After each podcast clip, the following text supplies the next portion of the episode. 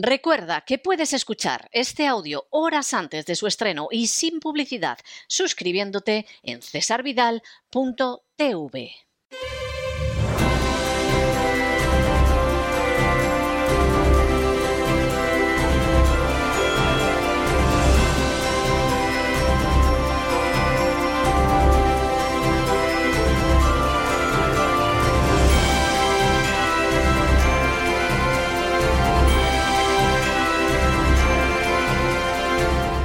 Candilejas, Teatro y Espectáculo con César Vidal.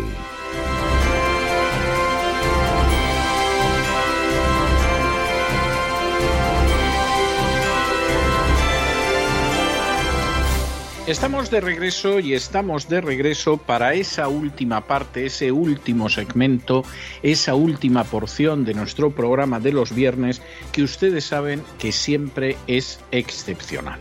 Por supuesto, yo tengo que recordar siempre, es de justicia hacerlo, que la forma en que concluimos el programa a lo largo de la semana también tiene mucho de excepcional. Los colaboradores son excepcionales y lo mismo si abordamos la forma en que hay que hablar correctamente el español o la literatura o la psicología o la economía, siempre hablamos de gente excepcional. Pero la gente excepcional de los viernes tiene un plus de excepcionalidad.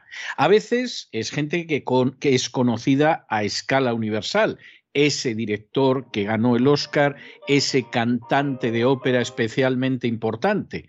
En otras ocasiones es gente conocida en un ámbito nacional o en un ámbito local y menos conocida universalmente, pero siempre es gente en la que merece la pena detenerse, con la que merece la pena conversar durante un rato, gente que de alguna manera ustedes tienen que conocer mejor.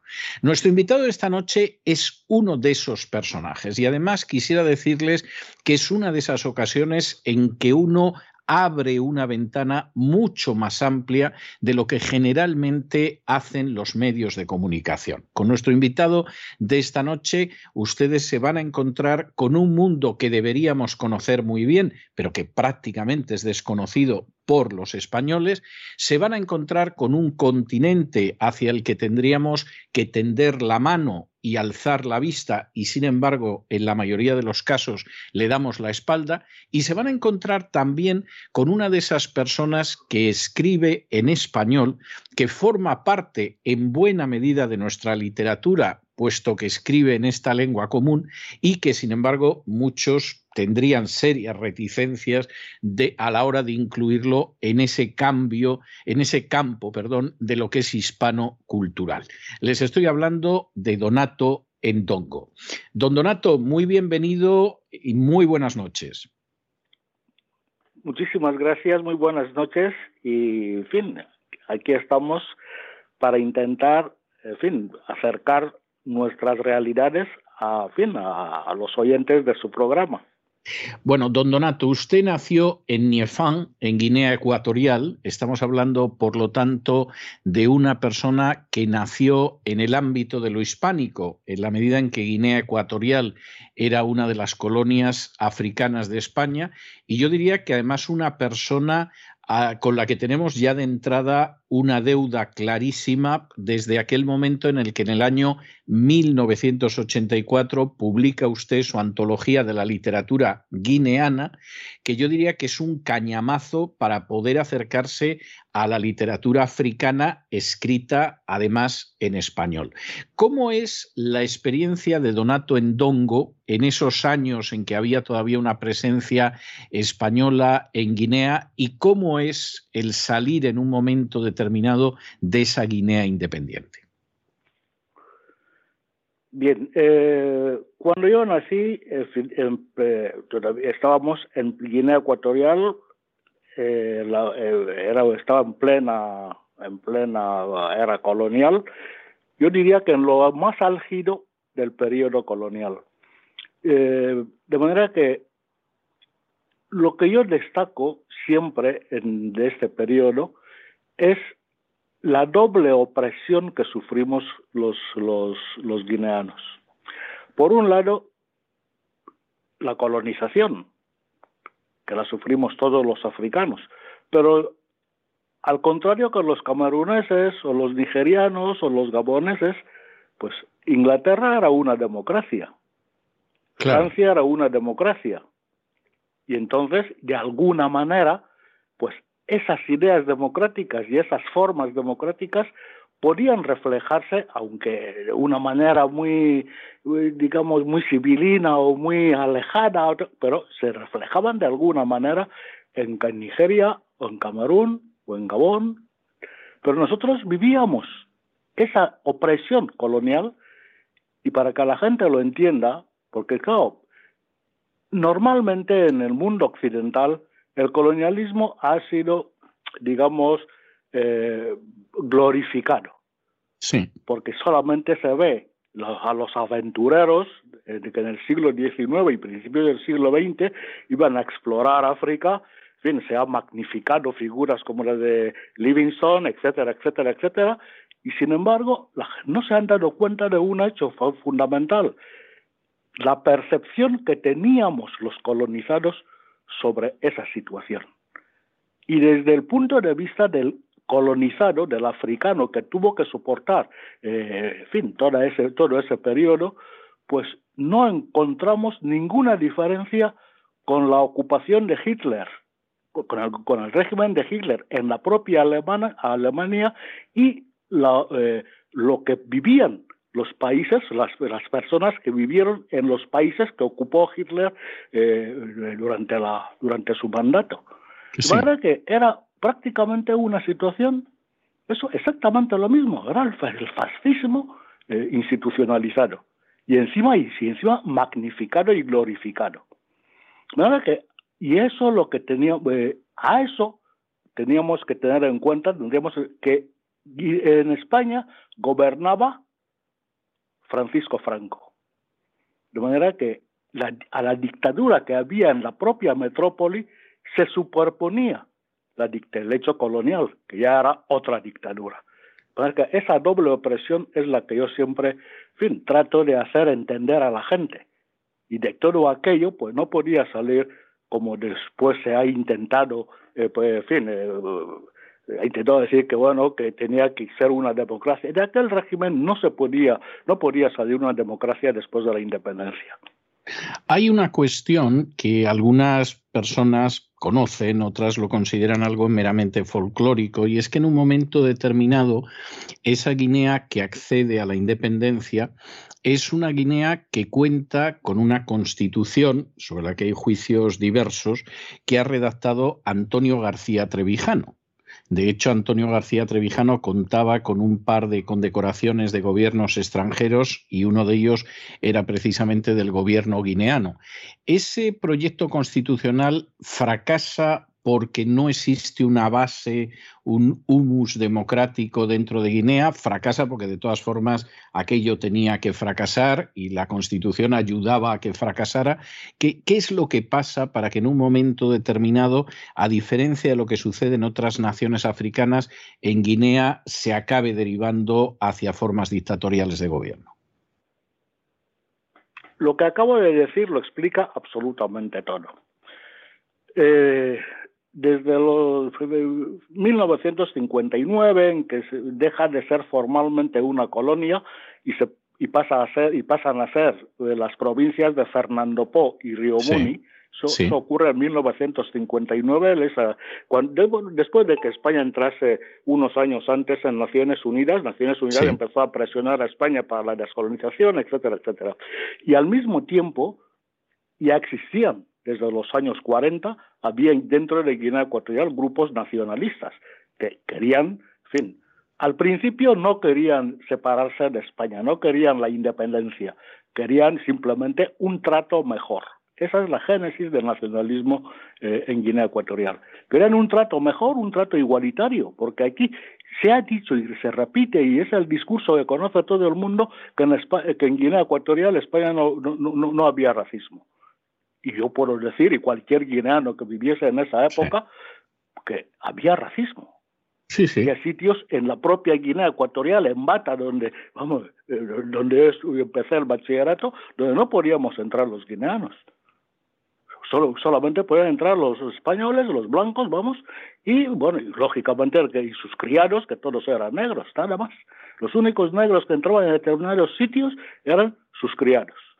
De manera que, si eso no es racismo, bueno, y eso estamos, digamos, en fin, pasando muy por encima de las cosas, ¿no? Porque la conculcación de todo el derecho eh, tradicional de los pueblos africanos.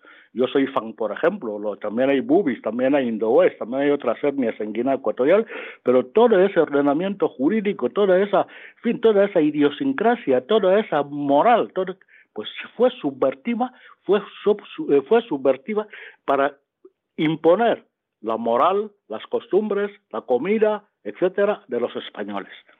Y todo eso la gente lo vivía muy mal aparte de, del hecho de, la explotación económica, porque evidentemente eh, la producción de cacao, la producción de café, se deforestó prácticamente el país, la madera, etcétera, etcétera, que son los productos fundamentales eh, de los que se beneficiaba la colonización española en Guinea Ecuatorial. Y todo eso significaba la expropiación de terrenos que en, nuestra concepción africana no existe, no debe existir una propiedad sobre la tierra. Pero sin embargo, los españoles, la tierra es comunal. Sin embargo, los españoles subvirtieron todo eso en su propio beneficio porque necesitaban hacer sus fincas, sus explotaciones de cacao, etcétera, etcétera. Y todo eso la gente lo vivía muy mal. Esos grupos nacionalistas nacieron, digamos, eh, con una sola idea y estaban unificados. Pero a partir de 1959, ¿qué ocurre en Guinea? Que cuando se dan cuenta los, el colonialismo, los colonos, empezando por el, el, fin, el, almirante Luis Carrero Blanco, que era el vicepresidente del gobierno español y encargado de los temas coloniales. Porque la Dirección General de Plazas y Provincias Africanas, que se llamaba entonces, pues eh, eh, digamos, estaba bajo su jurisdicción.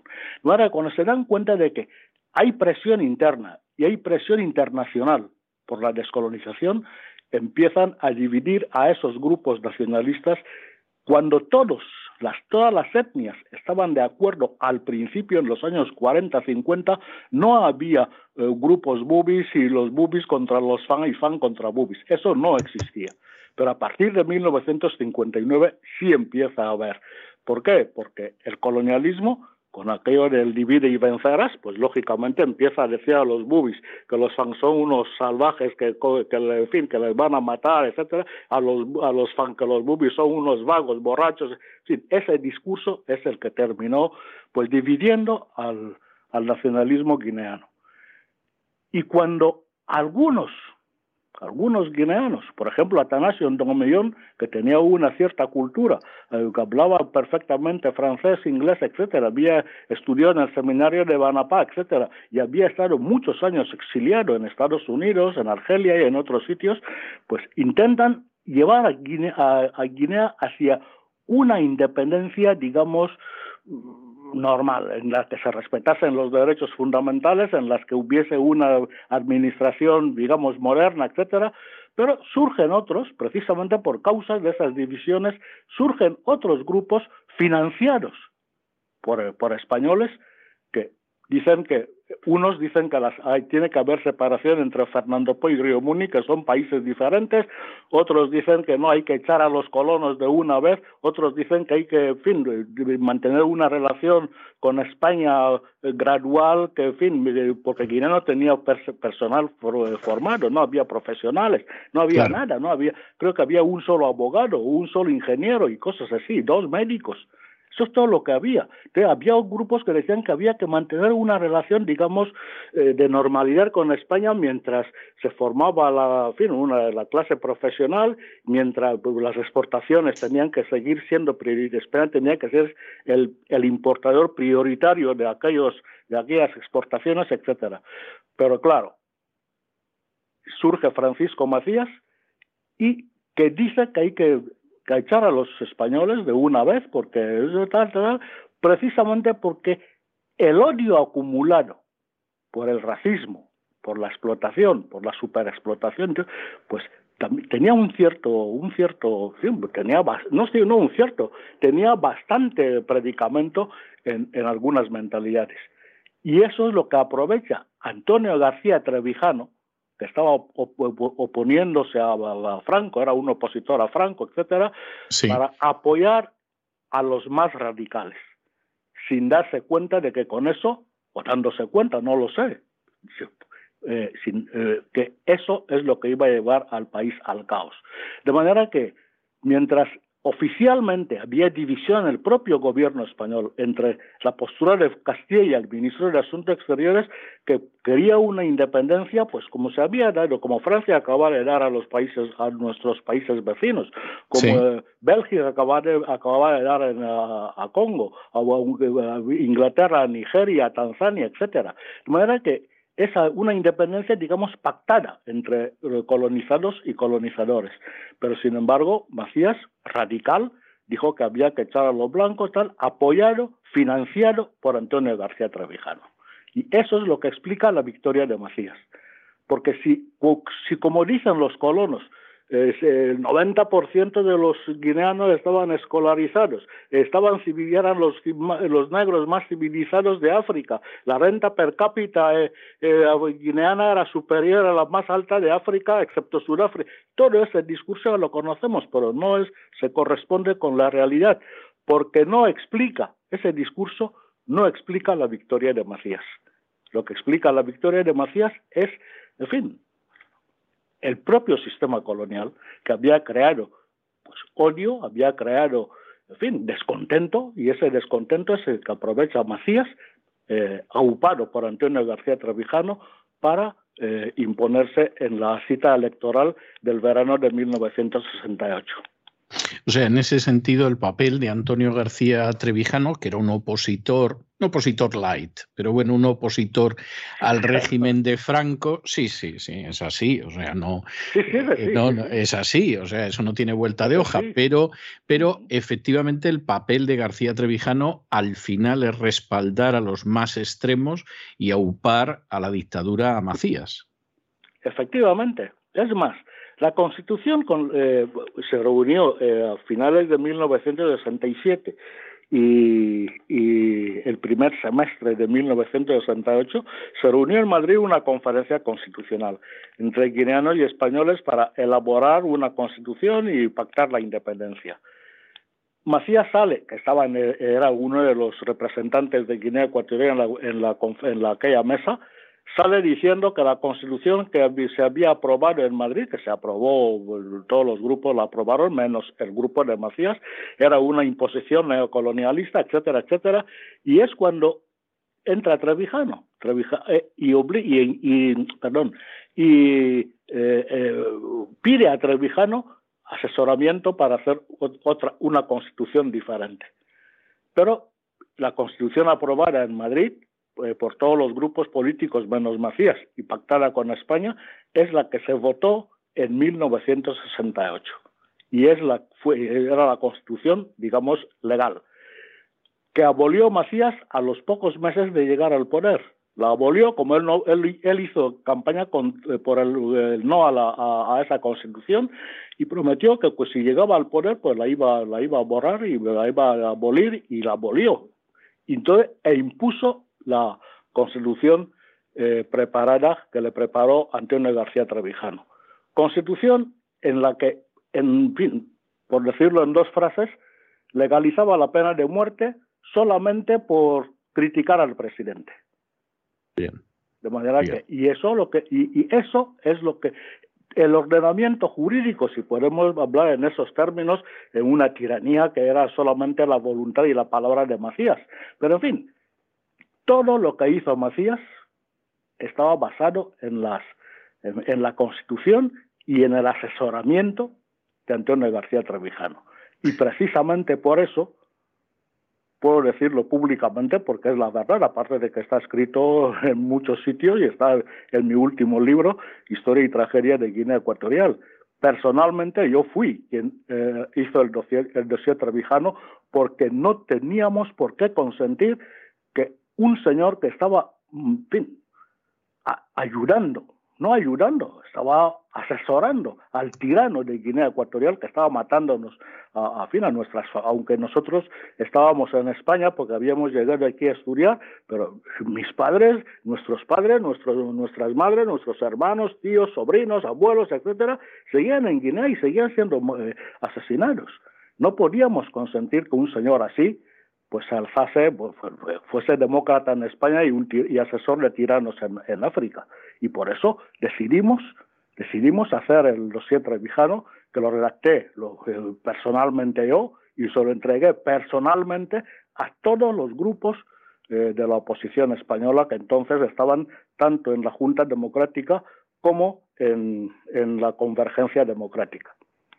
Muy bien, yo creo que ha quedado muy bien resumido y además me consta que es verdad. Y por cierto, ha mencionado usted un gran libro que se publica por primera vez en el 77, que es La historia y tragedia de Guinea Ecuatorial, pero que luego se ha reeditado varias veces y que de hecho lo ha reeditado recientemente Bellaterra. O sea, es, yo creo que es uno de los libros absolutamente indispensables para poder conocer lo que ha sido el desarrollo de Guinea Ecuatorial. ¿Cómo viene a dar Donato Endongo a España? Bueno, yo llegué a España tres años antes de la independencia, es decir, en 1965. Yo entonces tenía 14 años. A los 14 años nadie decide nada, deciden tus padres por ti que me mandaron a estudiar a España y aquí estuve, estuve empecé el bachillerato en el colegio eh, La Salle de Bata y lo terminé aquí en un colegio, en el colegio de los Escolapios en Valencia. De manera que por eso, y claro, lo terminé en el 69, justamente a los pocos meses de haberse proclamado la independencia y a los pocos meses de imponerse la tiranía en Guinea Ecuatorial porque Macías fue, asumió el poder el 12 de octubre de 1968 y el 5 de marzo siguiente, el 5 de marzo siguiente empezó la represión indiscriminada en Guinea Ecuatorial con el asesinato de su ministro de Asuntos Exteriores, Atanasio Ndongo, que había sido líder del Monalige, que, había, que es en realidad el artífice de la independencia, por cierto, no tiene nada que ver conmigo, o sea que hay coincidencias de apellidos, pero, nada pero no, pero no vínculos familiares, sí. No hay ningún vínculo familiar. De manera que eh, Atanasio Ndongo es, el verdadero artífice de la independencia de Guinea. Es más, la bandera y el himno fueron confeccionados por el Monalige, el partidario de Atanasio Ndongo. De manera que fue asesinado el día 5 de marzo Saturnino Ibongo, el primer representante de Guinea Ecuatorial ante Naciones Unidas, eh, etcétera, etcétera, asesinados el, el, 5 de marzo del 60, de, de 1969. Y a partir de ese día empieza la represión en Guinea Ecuatorial que continúa, podríamos decir, sin, ningún tipo de exageración, que continúa hasta, el día de hoy. De que en ese contexto, pues no, se no podíamos volver a Guinea los guineanos que ya estábamos en España. Macías lo intentó y por eso nos quitó la nacionalidad, pero en fin, tuvimos que arreglárnoslas aquí como pudimos, porque a partir de entonces también el, Estado español, el gobierno español, digo que como ya éramos eh, independientes, tampoco teníamos derecho a la nacionalidad española. De manera que nos quedamos, luego empecé a estudiar el periodismo en Barcelona, en fin, pero en unas condiciones que no teníamos ni becas, ni siquiera un documento. Gracias a que estudié en España, pues bueno, se mandó el expediente a la universidad, pero nada más. O sea, y así me matriculé y así, y así un montón de historias. Algunos, desgraciadamente, no tuvieron la voluntad o los, en fin, medios no teníamos ninguno, pero algunos, pues bueno, yo, por ejemplo, yo trabajaba en, en los veranos en, en un predio en, en, en Mallorca pues, lavando platos, en fin, siendo camarero para pagarme la matrícula y los meses que pudiera aguantar del curso siguiente y así, y así fuimos intentando salir adelante y algunos lo conseguimos. Otros muchos, desgraciadamente, se quedaron en el camino. Claro, Claro, es así, es así siempre. Por cierto, eh, Donato Endongo va a tener una trayectoria periodística notable, va a ser redactor de la revista Índice, que la gente más joven no conocerá, pero algunos recordamos pero algunos recordamos índice, igual que cuadernos para el diálogo, por ejemplo, como, y triunfo, efectivamente, como, como aquellos medios de comunicación que eran revistas que practicaban la oposición mm, que se podía practicar en la época de Franco, pero que efectivamente la practicaban. Yo diría que, efectivamente era, era, el triunfo, índice y cuadernos para el diálogo. Fue redactor del diario 16, ha sido delegado de la agencia F en África Central, es decir, eh, eso, digamos, por el, eh, por el lado periodístico, porque luego en el, en el lado académico, Donato Endongo ha sido director adjunto del Colegio Mayor de África en Madrid, del Centro Cultural Hispano-Guineano, eh, ha sido director del Centro de Estudios Africanos en la Universidad de Murcia, ha sido profesor visitante en la Universidad de Missouri, Colombia, y, por supuesto, ha colaborado en distintos medios de comunicación, eh, incluyendo El País, el ABC, etcétera. ¿Cómo vive Donato Endongo? Vamos a entrar luego en cuestiones de su carrera literaria, pero ¿cómo vive Donato Endongo el hecho de ser una de las figuras, yo casi me atrevería a decir que la figura de la oposición a la dictadura guineana en España? Bien, eh, yo siempre he dicho que no me no, no soy político. Es cierto. día puede decir lo que quiera, porque ahí figura que porque soy político. Pero no, yo nunca me he dedicado a la política porque no he cobrado nunca un duro de la política. Y nunca ha sido un, digamos, mi vocación. Ni quiero dedicarme a ella, ni me he dedicado a ella. Pero ante una situación tan terrible, como llevamos viviendo los guineanos desde 1969, pues había que hacer algo y había que arrimar el hombro. Por eso, en cuanto fuimos terminando los estudios, que era lo, fin, lo más perentorio en aquel momento, eh, fuimos viendo cómo podíamos regresar a nuestro país. Porque también debe quedar claro para muchísima gente. No vinimos aquí para quedarnos. No queremos vivir en Europa, no queremos vivir en España, queremos vivir en nuestros países. Pero si no podemos vivir en nuestros países, porque en nuestros países hay tiranías apoyadas desde Europa, entonces, ¿qué es lo que podemos hacer? Y es una pregunta que hago regularmente en mis conferencias por el mundo. ¿Qué quieren hacer con nosotros? Si no podemos vivir en Europa, porque, en fin, está, fin es, obvio que creciendo, están creciendo los movimientos y las ideas racistas y xenófobas en toda Europa y en España también.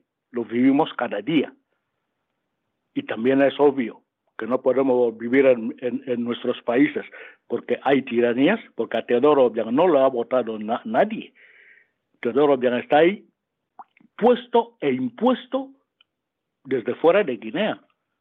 Por cierto, antiguo, antiguo cadete de la Academia Militar de Zaragoza, en España. Efectivamente, antiguo cadete de la Academia Militar de Zaragoza y, en fin, y brazo, sobrino y brazo derecho de Macías. Porque efectivamente Macías no mató a nadie, hubo miles de muertos. Guinea tenía el día de la independencia alrededor de 350.000 habitantes, nada más y cuando fue defenestrado con el golpe de Estado de 1979, según el propio comunicado del Consejo Militar que le derribó, presidido por Obiang, había matado a 50.000 personas y un tercio de la población estaba fuera del país. O sea, que son datos suficientemente terribles. Sí, sí. sí. Y, pero de todo eso, Macías no mató personalmente a nadie y él lo dijo en el juicio. Él no mató a nadie. ¿Quién ejecutaba todo eso? Pues gente como Teodoro Obiang. Él mismo no lo puede negar. Por eso ha prohibido que se hable de ese periodo dentro de Guinea. De manera que son datos que hay que recordar para, digamos, contextualizar la, eh, situación y, que sepamos por qué ocurren las cosas. No estamos en el exilio porque, porque Teodoro bien sea alto o bajito y no nos gusta. No, no, no. Sino por las cosas que hace y las cosas que viene haciendo desde siempre. De manera que en ese contexto, pues eh, tuvimos que quedarnos aquí y, y, arrimar el hombro a ver qué es lo que podíamos hacer. ¿Y qué podíamos hacer? Pues crear movimientos de oposición para, para, para concienciar, primero, a nuestra propia gente, obviamente, porque había exiliados en Camerún, había exiliados sobre todo en Gabón y había exiliados en España y prácticamente en todo, en, fin, en toda Europa. Porque muchos, eh, como decía, se declaró comunista y se alió con eh, Corea del Norte, la Unión Soviética, Cuba, etcétera. Pues había estudiantes que mandaban ahí, pero cuando terminaban no querían regresar y se quedaban en España o en Francia o en Alemania. No era que había que aglutinar a esta, fin, a esta gente y, a ver qué es lo que podíamos hacer. Y así nacieron los movimientos de oposición a Macías en España. Y por supuesto había que concienciar a los propios españoles. ¿Por qué lo digo? ¿Por qué insisto en ello? Porque no, no olvidemos que desde 1971, ante el fiasco de la independencia, el, el régimen de Franco prohibió hablar de Guinea Ecuatorial en España. La famosa materia reservada. Es cierto, sí, es cierto. De manera que no se conocía, nadie sabía en España qué es lo que estaba pasando en Guinea y por qué estábamos aquí. Nadie lo sabía porque estaba prohibido hablar de Guinea Ecuatorial en España. Es más, puedo contar una anécdota.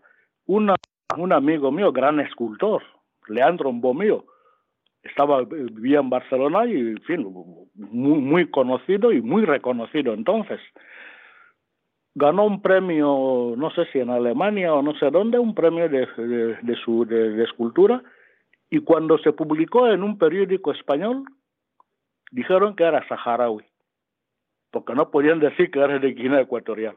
De verdad, hasta ese punto.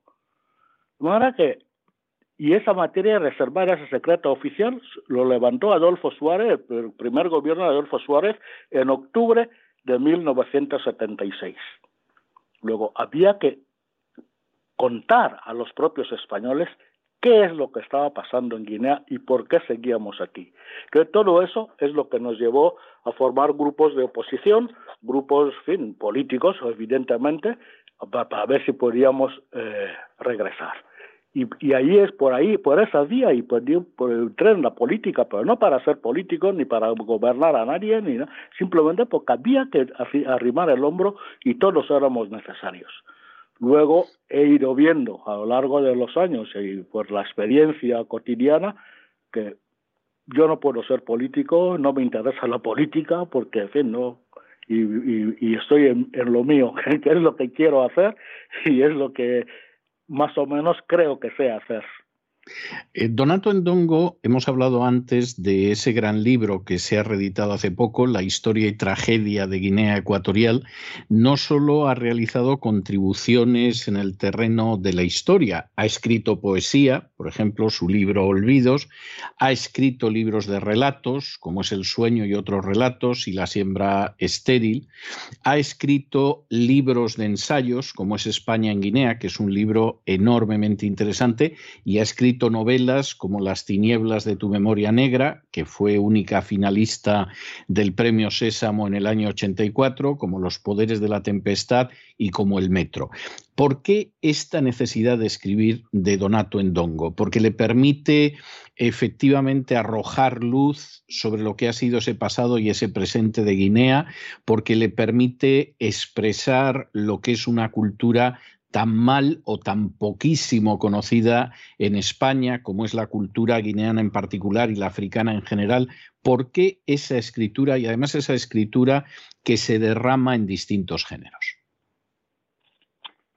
Bien, mm, llegó un momento, estando todavía en el colegio, cayó en mis libros, en mis manos un libro de un escritor nigeriano, Chino Achebe, Ahora es, es, muy conocido, pero claro, en, los años 60... No lo era entonces, sí, No lo era entonces. Pero en mi colegio, no sé, lo encontré en la biblioteca y como siempre he sido un lector empedernido, pues leí ese libro y descubrí, fue la primera vez que supe que un negro había escrito un libro en la vida. De verdad. Tendría unos 16 años, poco, poco más o menos. Y eh, la novela es Sin Falafar. y que ha sido traducida varias veces, bueno, publicada, eh, traducida varias veces al español eh, con distintos títulos. Uno de ellos es Un mundo se aleja, otro, en fin, y así. De manera que esa Es una gran novela, ¿eh? Es una gran novela. Y por cierto, tengo que decir que, aquí en Estados Unidos, en la universidad, por ejemplo, la gente que cursa alguna asignatura relacionada con, África es una novela de lectura obligatoria. Efectivamente, fue la que me descubrió mi vocación, que eso es lo que yo quiero hacer. Porque en el colegio, yo era el único negro en, el, en mi, colegio, que había entre, entre eh, de primaria preu eh, bueno, que, hacíamos entonces el preuniversitario, eh, y, entre internos, externos y medio pensionistas debía haber más de mil estudiantes en aquel colegio. Yo era el único negro, claro. Obviamente, todo el mundo quería saber cómo se vive en África, si los, si los negros, eh, cómo viven, y, y empecé a contarles, a contar, y así descubrí mi vocación y confirmada tras la lectura de, del libro de Chino Achebe. Por cierto, mi último artículo en El País fue justamente la necrológica sobre Chino Achebe, el día que murió. De manera que eso es lo que determinó mi vocación, la necesidad de comunicar. La necesidad de comunicar porque me di cuenta de que aquí en España había sobre África solamente había o el discurso colonialista o el discurso misionero que de alguna manera y en alguna medida pues eran coincidentes, eran complementarios. Pero la realidad africana no se conoce en España. Voy a contar una anécdota, otra anécdota. Yo estaba allá en Guinea en ese momento, pero cuando eh, Welles Oyinka gana el premio Nobel, me contaron. el nigeriano, lo recuerdo, sí el, sí, sí. El nigeriano, cuando ganó el premio Nobel, creo que fue en 1986, no tenía ni un solo libro publicado en España y cundió el pánico en las redacciones. En 1986 no había todavía ni un solo libro de, de Soyinka publicado en España. Y empezaron, empezaron a traducir los más breves para que les diera tiempo. Es de, yo, recuerdo, yo recuerdo cuando, cuando le dieron el premio Nobel, porque yo tenía amigos nigerianos y sí lo conocían. Y, recuerdo que no había nada en español. Y, y, efectivamente empezaron inmediatamente a traducir algo, pero claro, empezaron por lo más cortito para que les diera tiempo a publicarlo en un tiempo breve, ¿no? Efectivamente. De manera que ya incluso en el, estando en Diario 16, eh, eh, Sánchez Dragó, Fernando, tenía, bueno, Pedro J le encargó, porque mi director era, bueno, yo entré en Diario 16 por Miguel Ángel Aguilar, pero me encontró Pedro J ahí y seguimos trabajando. No era que, y Pedro J le encargó a Sánchez Dragó un suplemento literario que se llamaba Disidencias. Sí. Y ahí colaboré un, un, par de veces y tal, diciendo eso. O sea, recuerdo que una de mis colaboraciones en Disidencias eh, decía eso, que, había que, que en España no se conocía nada ni de literatura africana, ni el pensamiento africano, absolutamente nada. Y es más, estando en redacciones de periódicos, yo me llega un teletipo de, de, de, agencia sobre, yo que sé, una noticia de chat, el redactor jefe de turno ya te, tirar eso a la basura que no, eso lo he, lo he vivido. De manera que esa, esa falta de conocimiento, que yo diría incluso ignorancia de los españoles sobre lo que pasa a, yo qué sé, qué distancia hay de, de, Algeciras al continente africano. es ridícula, es ridícula, la distancia es ridícula, sí. Sin embargo, no se sabe lo que pasa más allá del estrecho de Gibraltar. Y eso yo creo que era una laguna que yo, por razones obvias, tenía la obligación de cubrir. Y también la necesidad. ¿Por qué? Porque cuando la gente me pregunta, me preguntaba hace años y me sigue preguntando hoy, ¿por qué no estoy en mi país? ¿Qué les digo? Tengo que explicarles por qué. Claro. Y en vez de explicárselo individualmente a mis vecinos o a mis amigos, pues lo escribo en un periódico y se entera más gente. Sí, es cierto, es cierto, es, es así. Por cierto, yo tengo que decir que en el año 2014 Donato Endongo recibió el premio Amadou Endoye de literatura africana en español que otorga el Encuentro Internacional de Literatura Tres Orillas, que está integrado dentro de la red del movimiento de poesía mundial y que en estos momentos, a propuesta de Casa África, es candidato al premio Princesa de Asturias de las Letras 2022, lo cual, dicho sea de paso, sería un reconocimiento más que justo y más que emblemático a aquellos africanos en general, aunque por supuesto Donato Endongo lo merece en particular, que escriben en español. Y, es un reconocimiento que yo creo que no se ha otorgado hasta ahora y que desde luego Donato Endongo sería un candidato más que idóneo para recibir ese reconocimiento. Eh, Donato, me quedan eh, pocas preguntas, pero tengo que hacer referencia a ellas de manera forzosa antes, antes de despedirlo. Eh, primera cuestión, ¿qué futuro le espera en estos momentos a Guinea? ¿Cómo imagina el futuro de Guinea en estos momentos? La situación de Guinea Ecuatorial yo la veo como exactamente igual como en 1968 o como en 1979. ¿Qué pasaba en esos años? Que había expectativas. En 1968 la expectativa era la independencia. ¿Qué vamos? Pero el problema está en que, por lo menos yo no lo conozco, no había ningún planteamiento más allá de que se fueran los españoles y cogiéramos nosotros las riendas del país. No había programa, apenas había ideología, no había nada.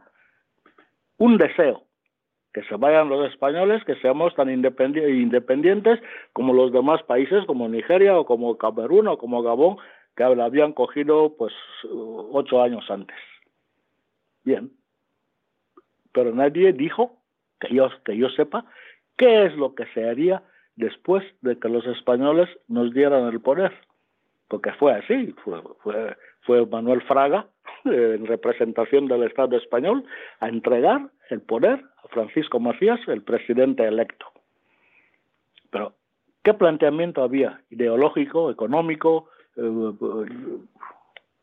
que yo sepa, ninguno. Y así nos fue. Y por eso Macías barrió, barrió tan fácilmente a la escasa clase, digamos, intelectual, política, en fin, oculta que había en el país. Porque no, porque no había un fundamento, no había un programa, no había nada. Terminamos tan exhaustos, tanto los guineanos que lo padecieron en carne propia adentro, como los que estábamos fuera, intentando luchar o oponer, y oponernos a la tiranía, que éramos todos tan exhaustos en que en 1979 Teodoro Bian se alzó, que Teodoro Bian no dio el golpe de Estado, todo eso hay que decirlo. Y, está, y los detalles están explicados eh, en, en, en, en, la última edición de mi libro Historia y Tragedia de Guinea Ecuatorial. Teodoro Bian no fue el que dio el golpe de Estado, pero se aprovechó de la situación porque es muy hábil, hay que reconocérselo. Es muy hábil y bueno, y ahí está. Pero que el planteamiento en 1979 era que estábamos hartos de la tiranía, de la dictadura, de las muertes, del hambre, de los encarcelamientos arbitrarios, de todo eso. Pero no había ningún programa de qué hacer cuando cayera Macías. Y así nos va. 42 o 43 años después, no son los que han pasado, seguimos exactamente igual. Ahora y sigue sin haber, sigue sin haber un programa, entonces. Efectivamente, porque los cuarenta y tantos años que llevo a Teodoro no he visto ningún programa, no he visto nada, es el puro capricho. Y así va el país. El país estaba absolutamente, vamos, en la miseria en 1979 porque yo estuve ahí. Fui ahí en octubre del 79 y no fui antes porque, porque, en fin, mis amigos y mis familiares no me dejaron por si acaso. Pero vamos, ya el, golpe fue en agosto, eh, yo por mí yo hubiera ido antes, en agosto mismo, pero en fin, no pudo ser. Y, pero en octubre yo estaba ahí y lo vi con mis ojos. que el país estaba absolutamente devastado, sin que hubiese habido ninguna guerra ni ninguna catástrofe natural, nada. Pero había ánimos, la gente creía que una vez Macías fuera, pues bueno, eh, se saldría adelante. Pero Teodoro lleva ahí 42 o 43 años y no he visto ningún programa. Es más, tuvo la suerte de que los americanos descubriesen petróleo, que esa es otra historia que habría que contar, porque es, desde 1979 hasta 1988 hubo empresas españolas, bueno, una la empresa española que había entonces, hoy Repsol, que entonces se llamaba, eh, ¿cómo se llamaba? La, fin, eh, Hispanoil. Hispanoil estuvo haciendo prospecciones petrolíferas en Guinea no dijeron que no habían encontrado petróleo y, en cuanto se fueron, a los pocos meses llegaron los americanos y descubrieron petróleo donde los españoles habían dicho que no había petróleo. Bueno, pasó algo muy parecido en el Sáhara, ¿eh? Efectivamente. Pasó algo muy parecido en el Sáhara. Descubrieron de pronto que podía haber petróleo cuando ya estaban los españoles fuera. Efectivamente. De manera que eso es lo que pasó. Y claro, bien ha tenido la inmensa suerte de que todo el gol, vamos, Guinea Ecuatorial, aunque es un país muy pequeño, pero su mar territorial es inmenso. De manera que todo el Golfo de Guinea está infestado de petróleo. Pero, ¿qué ha pasado con ese petróleo? Pues las extravagancias de él mismo y sus hijos, sus mujeres, sus hermanos, etcétera, etcétera son los únicos que se han beneficiado de eso. Que su hijo esté comprando guantes de Michael Jackson y cosas así, y una colección de coches de lujo, que vamos, que no creo que tenga ni el hijo de Aga Khan. Y sin embargo, en, un, en un país absolutamente empobrecido.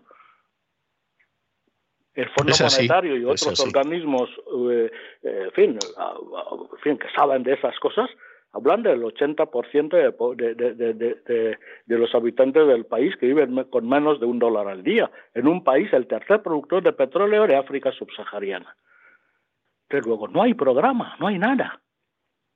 y en la oposición ahora mismo estoy viendo lo mismo. Hace unos días han mandado unos, unos, unos, unos grupos de la oposición, han mandado una carta, obviamente, para que ver si les deja participar en las próximas elecciones. Pero bueno, eso no es nada, porque bien lleva prometiendo que va a hacer la democracia eh, desde, vamos, desde el 3 de agosto del 79 y, y, y estamos al día de hoy y todavía no hemos visto tal democracia. Igual que sigue prometiendo desde que entró, porque eh, eh, impuso el, el, francés también como lengua cooficial en detrimento del español, impuso el portugués como lengua cooficial en detrimento del francés y del español, de manera que y cuando entró en, en, el, en el Club de los Países Lusófonos, prometió, porque lo prometió, que iba a abolir la pena de muerte porque era la condición que le habían, que le habían puesto tanto Portugal como Brasil y otros países. Y hasta ahora, hasta hoy, sigue diciendo que sí, lo va a hacer, pero, pues, señores, luego, ni Obiang tiene programa, ni la oposición veo que tenga ningún programa, porque la oposición se centra solamente en, en quitar a Obiang. Pero bueno, ¿qué vamos a hacer después? De ¿Y qué hacemos el día después? ¿Qué hacemos el día después? Eso, y por eso digo que veo que, que Guinea Ecuatorial está en la misma situación de siempre. ¿Por qué? Y, pues no sé por qué, pero bueno, el caso es que eso no permite a nadie, o por lo menos a mí, vislumbrar ni un poco de esperanza. Una última, una última cuestión, eh, Donato. Eh, ¿qué, ¿qué le gustaría hacer a Donato que no ha hecho todavía? Aparte de regresar a una Guinea democrática, algo de este tipo, que eso es otra cuestión. Pero eso es lo que iba a contestar. Bueno, bueno, pero aparte de eso, porque eso sería maravilloso y además seríamos muchos los que nos alegraríamos. Eh, particular por Donato Endongo y en términos generales por, por, el pueblo guineano.